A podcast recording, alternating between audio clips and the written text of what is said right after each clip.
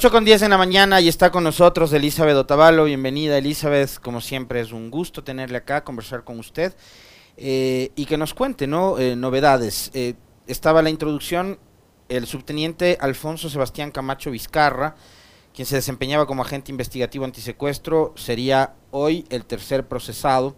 La audiencia de vinculación se llevará a efecto la jornada de este miércoles. Eh, así lo ha comunicado la cuenta de Twitter de la Fiscalía. Camacho Vizcarra se convierte en el tercer procesado del caso, según la página de la policía hasta octubre del 2022. Eh, él era agente investigador antisecuestros. Los otros dos procesados son Germán Cáceres, quien se encuentra prófugo y quien sería el asesino de María Belén Bernal, quien además era su esposa. Y está la segunda procesada que es eh, Jocelyn Sánchez. Bienvenida, Elizabeth. ¿Qué se espera desde la defensa, desde su defensa, em, con respecto de la audiencia que se va a desarrollar el día de hoy? Bienvenida.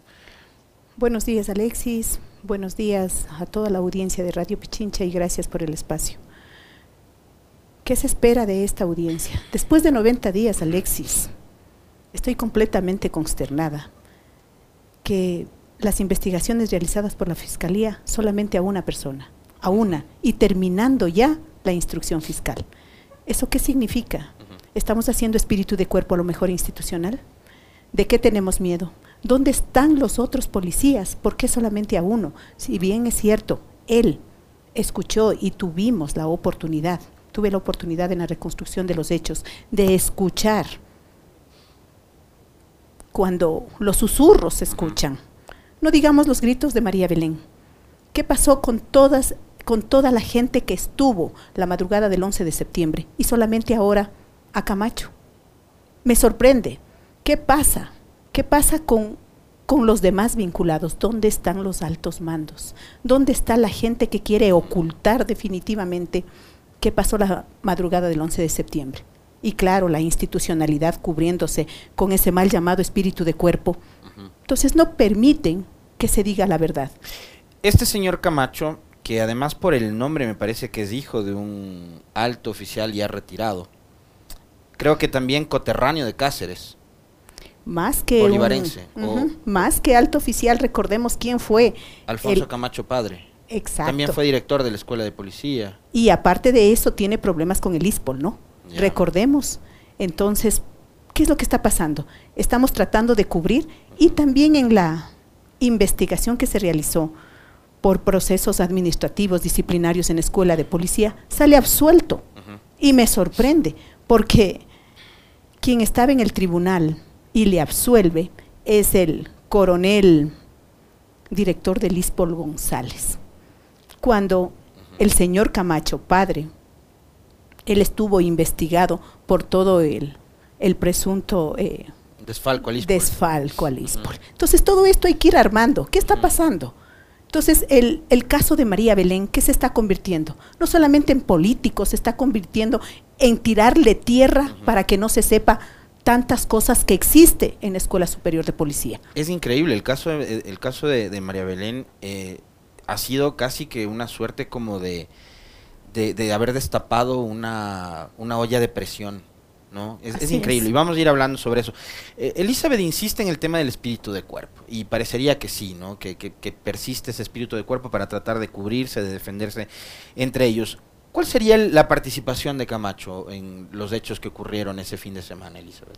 ¿Dónde estuvo él? La habitación que está de Germán Cáceres, que está en el cuarto piso, está contigua del otro lado de, de Camacho. Por lo tanto, en el momento que mi hija estaba pidiendo auxilio, no es que él no escuchó porque él dice, yo, llevé, yo estaba con mi mascota y mi mascota ladraba. Sí, estuvo con su mascota, pero es una mascota indefensa que ni siquiera ladra, como lo pudimos constatar en la reconstrucción de los hechos. Entonces, él, como oficial de policía y como la norma lo exige, él debió prestar auxilio a mi hija y no lo hizo.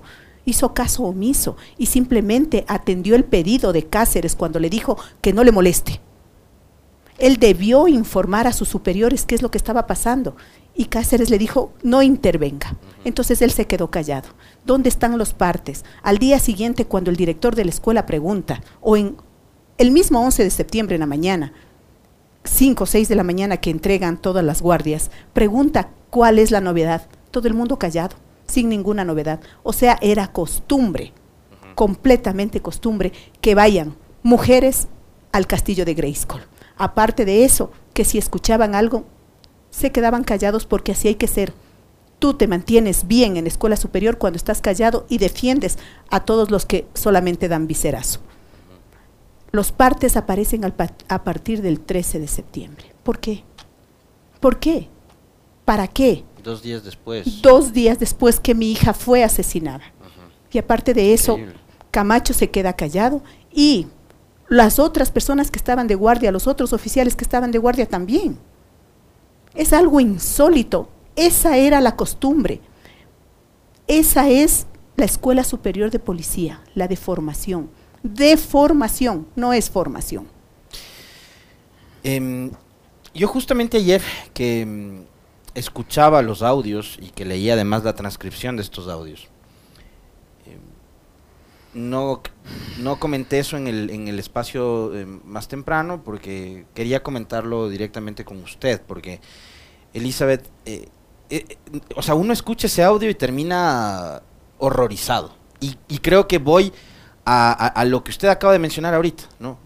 digamos, la imagen que hoy para todos los ecuatorianos debería tener esa escuela de formación de oficiales de policía. Eh, donde un tipo como Cáceres, quien era oficial, ¿no? que además era oficial instructor de los, de los cadetes, de los futuros policías de este país, después de haber cometido un crimen, después de haber asesinado a su esposa, de la forma más desalmada, lo cual habla, o sea, me van a perdonar ustedes, pero el tipo era un enfermo. Después de haber asesinado a María Belén, el tipo en horas de la madrugada, con toda la tranquilidad del mundo, tuvo relaciones sexuales con la cadete.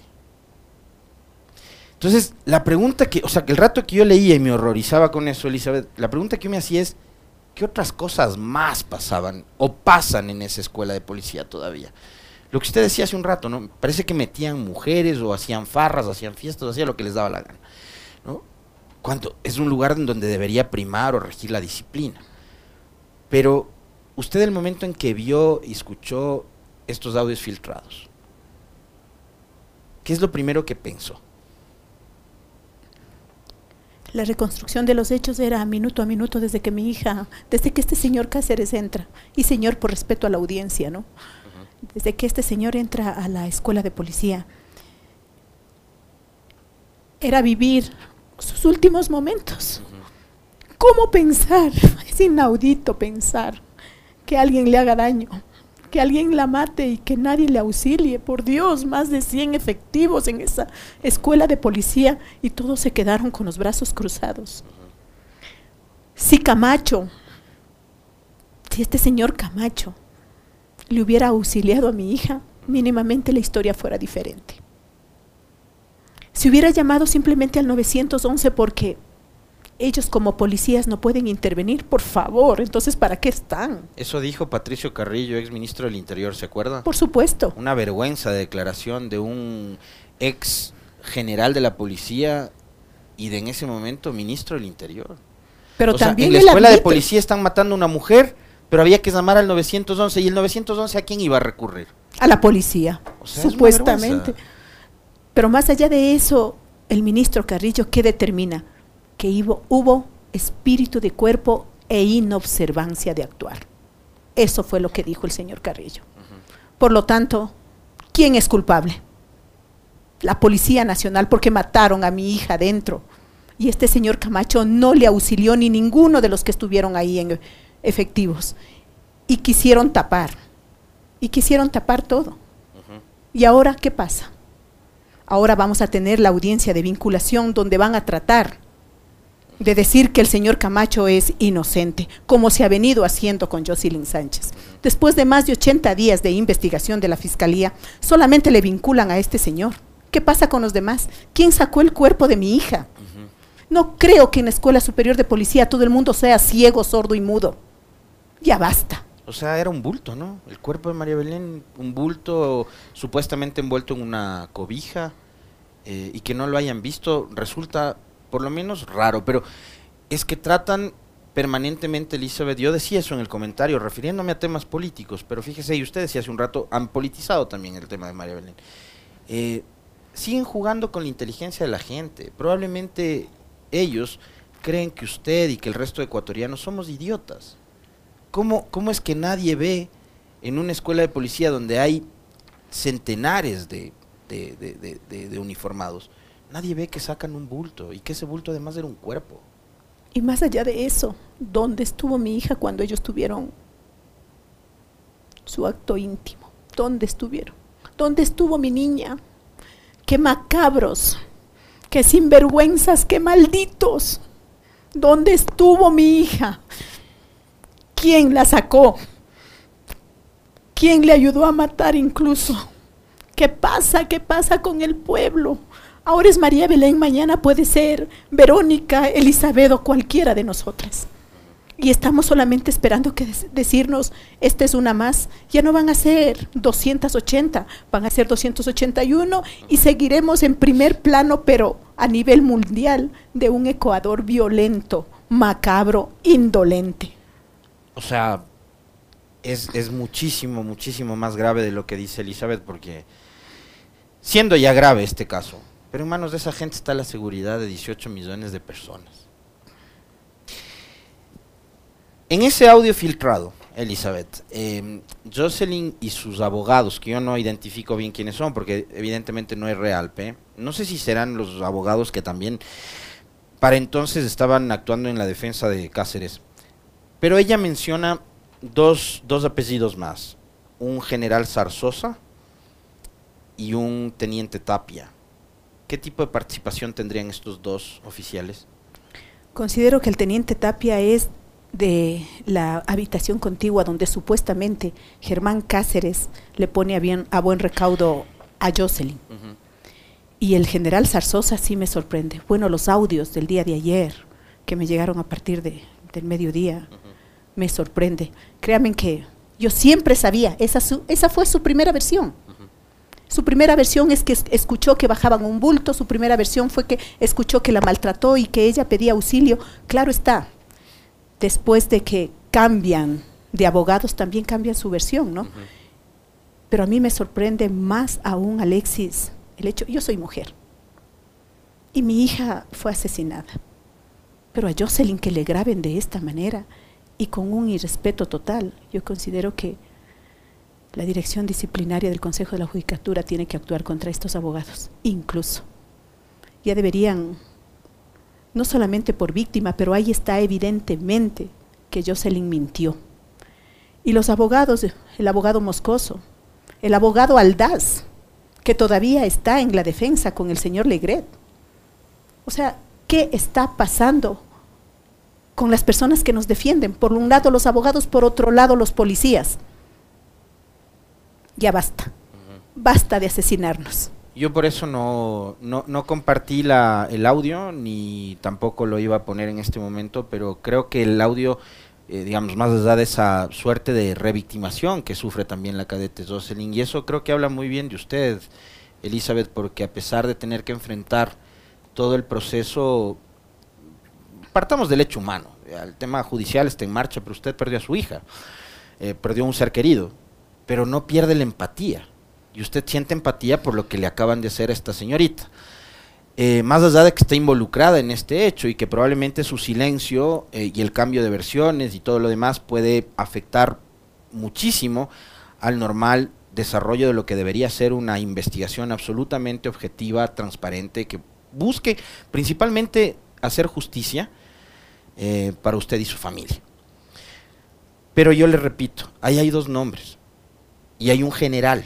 Y se presume también, por cosas que se han mencionado, que incluso las decía el abogado de, de Jocelyn, que ella durante su permanencia en la cárcel los primeros días recibió la visita de, de altos oficiales de la policía para presionarle. Y tan buen resultado dio ese trabajo aparentemente que ella termina cambiando la versión. Y un general que menciona es el general Zarzosa. ¿Quién más estaría involucrado y qué acciones van a tomar sus abogados en contra de este general? Bueno, yo espero, ante todo, que todavía no se termina la instrucción fiscal, ¿no? Esperemos que la Fiscalía haya escuchado y vincule e investigue, pero que no, pero que investigue de una manera con celeridad, porque la estrategia de estos abogados es, le comento y a toda la ciudadanía que conozca, es no presentarse a las audiencias. anular pruebas. Anular pruebas, no presentarse a las audiencias. He tenido más de seis audiencias que han sido anuladas porque ellos no les da la gana de asistir. Por lo tanto, he solicitado a la fiscal que mínimamente llame a la Defensoría Pública para que se abra el teléfono de Belén, para continuar con los teléfonos de Cáceres, de Jocelyn y de los demás, para seguir con las investigaciones. La misma policía no me ha permitido incluso eh, la colaboración para las pericias. Pericias de audio, no ha permitido, no ha entregado documentación de los cadetes que hoy son oficiales y la fiscalía conoce. Entonces, definitivamente existe un espíritu de cuerpo. Afortunadamente, el municipio me entregó ya un equipo para que se haga otra pericia. Pero tenemos que ser, que tiene que haber celeridad. Ya basta de tanto estancamiento. El gobierno nacional, a través de la famosa Secretaría de Derechos Humanos, eh, ha hecho algo más, le están ayudando, están procurando transparentar estas cosas o, no. Y le pregunto esto porque, y le agradezco a un amigo que me, que me envía un mensaje y me recuerda un hecho. Em, a usted desde el troll center que opera el gobierno, desde ese troll center que está a cargo de Fausto Cobo, de Galo Robalino, del CIES, que también atacó a esta estación, que se bajó el canal de YouTube de Radio Pichincha, em, que me atacó a mí también días después. Em, un gobierno que le atacó le desprestigió públicamente en redes sociales a Elizabeth, que trató incluso de jugar con la dignidad y la honra de María Belén, de una persona fallecida y asesinada violentamente. Em, que además le han tratado de vincular políticamente. ya, le han querido etiquetar a Elizabeth, como pasa en este país con todo el mundo, de correísta. ¿Usted cree en un régimen que tiene esas prácticas autoritarias, eh, que busca polarizar en todos los casos, incluso eh, inhumanamente en un caso tan delicado como el suyo? Son acciones las que determinan y el gobierno ha sido no ha actuado de manera inmediata y no actuará nunca. Lastimosamente ahora han creído que antes la Secretaría de, de Derechos Humanos, ahora el Ministerio. Por favor, porque así ya cambió. Pero el hecho de que le hayan cambiado o le hayan nombrado y le hayan puesto una medalla al mérito no significa que me hayan vinculado mínimamente con un acompañamiento. Yo, Alexis, he ido a la búsqueda de la ministra a decirle, hey, ¿qué pasa? Ayúdeme porque usted está en la obligación. Mi derecho es que usted actúe con el Ministerio de Relaciones Exteriores en la CIDH. Yo he ido. Hace ocho días estuve y tengo que estar presionando pero voluntariamente, como les corresponde por atribuciones y responsabilidades, no lo hacen porque no les da la gana, porque no quieren o simplemente porque tratan de hacer espíritu de cuerpo. No lo hacen, no les interesa. Ellos les interesa que sume, solamente que sume a la estadística los asesinatos y las muertes de más mujeres. La, la secretaria, la señora Paula, Flores, después de haberle llamado, de darle el pésame, o Diego Ordóñez, después de haberle llamado, darle el pésame, ¿se han comunicado con usted? ¿Han mantenido algún tipo de comunicación o no? Ellos se olvidan que esto fue un asesinato en la institución policial y que pese a todo eso también existe la vulnerabilidad de derechos de Isaac. No les interesa ni siquiera el interés superior del niño. Se lavan las manos y se han comido a mi hija pero yo seguiré gritando, Alexis, y con la ciudadanía. Diré a la ciudadanía que debemos exigir derechos, porque no les estamos pidiendo caridad. Ya es momento que nos den lo que nos corresponde. Habla de Isaac, y usted hace unos días hizo una revelación que también da muestras, digamos, del, grado de, de deshumanización que hay por parte de esta institución, porque después de lo que hicieron con María Belén dentro de las instalaciones de la escuela de policía, debían haber hecho algún eh, digamos, algún ejercicio de reflexión interna mismo. Pero resulta que incluso hasta la casa, que está hipotecada, que podría ser, digamos, el único patrimonio que quede en manos de Isaac, eh, la policía podría quitarle de sus manos. Recuerde que el ISPOL fue desfalcado con cientos de millones, ¿no? ¿Qué es una casa para el ISPOL? Pero sin embargo, el coronel González me dijo, lastimosamente eso se perderá. El 50% que le corresponde a su, a su hija, porque ella es la muerta, veremos en el transcurso del tiempo. Pero Germán Cáceres no perderá sus derechos a la propiedad. Punto. Se acabó. Y no le importa nada de Isaac. Es por eso que yo conversé con la ministra y le dije, vengo a hablar con usted, señora ministra, ya que usted no se acerca conmigo.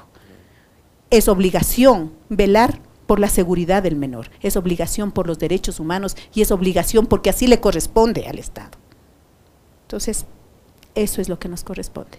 Tenemos lastimosamente un gobierno indolente, ciego, sordo, y no le da la gana de abrir los ojos, no quiere. Y no es que yo quiera estar políticamente en algún lado.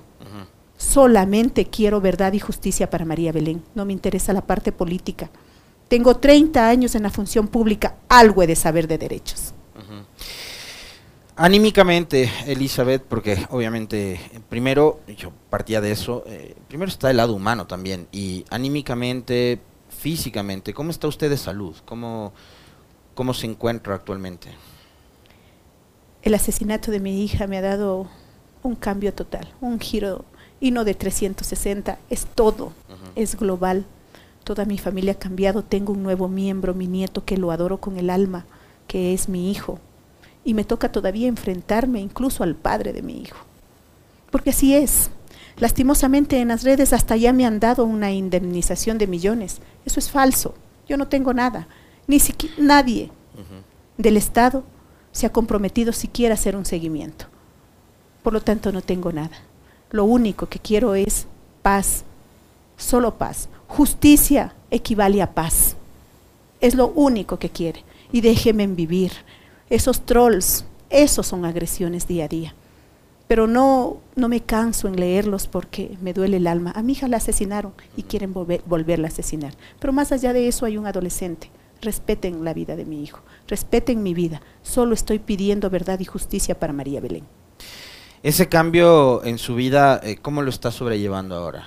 Eh, ¿Cómo, cómo, cómo está usted? Eh, a mí me interesa también saber, y a, y a, muchos quienes nos ven y nos escuchan, saber cómo está Elizabeth, porque quienes eh, son parte de la audiencia de, de, Radio Pichincha han mostrado permanentemente, y le transmitimos eso nosotros que la tenemos cerca, Elizabeth, su apoyo, ¿no? su consideración, su cariño porque han hecho además la causa suya, causa de ellos también. Entonces, eh, cada entrevista que, se genera acá con usted eh, va también provocando vínculos y la gente está preocupada por usted. Bueno, es duro. Luchar con monstruos es duro. La policía, el Estado, es completamente duro. Sí he tenido afectaciones en la salud, pero sigo los médicos me ayudan y sigo. He perdido 15 libras de peso, pero sigo. ¿Y por qué sigo? Porque no me siento segura de este Estado, porque si en realidad el Estado me daría garantías de transparencia en la investigación, me quedaría en casa descansando unos días por lo menos. Pero mire, tengo que seguir, tengo que estar luchando y gritando en las calles para tratar de hacerlo mediático y para decir, hey, aquí estamos ciudadanos que necesitamos respuestas. No me interesa la, la política, me interesa solamente la verdad y la justicia. Quiero saber qué pasó la noche del 11 de septiembre. ¿Por qué mataron a mi hija? ¿Quiénes le sacaron? ¿Quiénes más intervinieron? ¿Por qué Jocelyn no dice la verdad? ¿Quién patrocina a Germán Cáceres? ¿Quién patrocina a Jocelyn y su defensa? Todo eso son verdades que me toca seguir paso a paso. Y va a seguir usted eh, acompañada de todas las personas que, como le decía hace un momento, eh, le expresan públicamente eh, su cariño, su respaldo y, y su amistad. ¿no? Eh, yo quiero cerrar esta entrevista preguntándole, Elizabeth, volviendo nuevamente al caso, si hay algún dato, información o algo más allá de esa hoja eh, de papel bond carcosa que presentaron los policías como un informe de inteligencia del seguimiento de Cáceres, si es que hay algún indicio de dónde está este sujeto. Alexis, nada, nada. Hace ocho días me reuní con el ministro Zapata, le dije, por Dios, dígame, ¿qué pasa? ¿Qué pasa? ¿Dónde está este señor? Elizabeth, tranquila, que nosotros estamos investigando. Pero ha pasado más de 90 días, Alexis. ¿Qué están investigando? Nada o no quieren que se investiga. ¿O cuántos gatos se fueron a, ese, a esa búsqueda supuesta que están en otros países? ¿Quiénes? ¿Cómo? ¿Cuándo? ¿Cuáles son los indicios? Le pregunté, tranquila señora Elizabeth, porque esta es una investigación que no se puede dar detalles, porque se entorpece. Si se entorpece la investigación, mínimamente dígame, porque yo veo que desde que se inició está entorpecida. Y no hay resultados.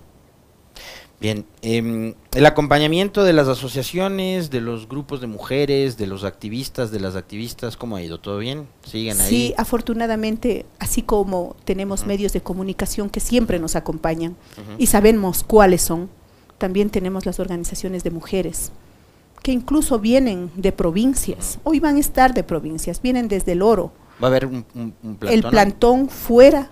¿A qué hora? A las 10 y 30 en Carcelén en, la unidad de violencia y familia, en la unidad de familia. Ahí vamos a estar gritando, no para presionar, pero sí para exigirle al Estado que estamos presentes y porque consideramos que la justicia va a ser transparente. Ahí vamos a estar gritando y estaré yo dentro y afuera estarán gritando todos los amigos, las amigas que quieren justicia. Bien, Elizabeth, em, creo que no hace falta decirle que cuenta con todo nuestro apoyo y que las puertas de este medio de comunicación de este espacio siempre van a estar abiertos para usted. Muchísimas gracias por haber Dios estado Dios le pague a todos y Dios le pague por estar con María Belén. Justicia. Gracias. Era Elizabeth Otavalo, la madre María Belén, eh, que sigue, sigue exigiéndole al Estado, sigue exigiéndole a esos monstruos que ellos, eh, Elizabeth dice está enfrentándolos, que den la cara, ¿no? Y que digan la verdad. Y pidiéndole al sistema judicial de este país que haga lo que tiene que hacer, que es hacer justicia, nada más. 8 con 37, un corte breve y volvemos de inmediato.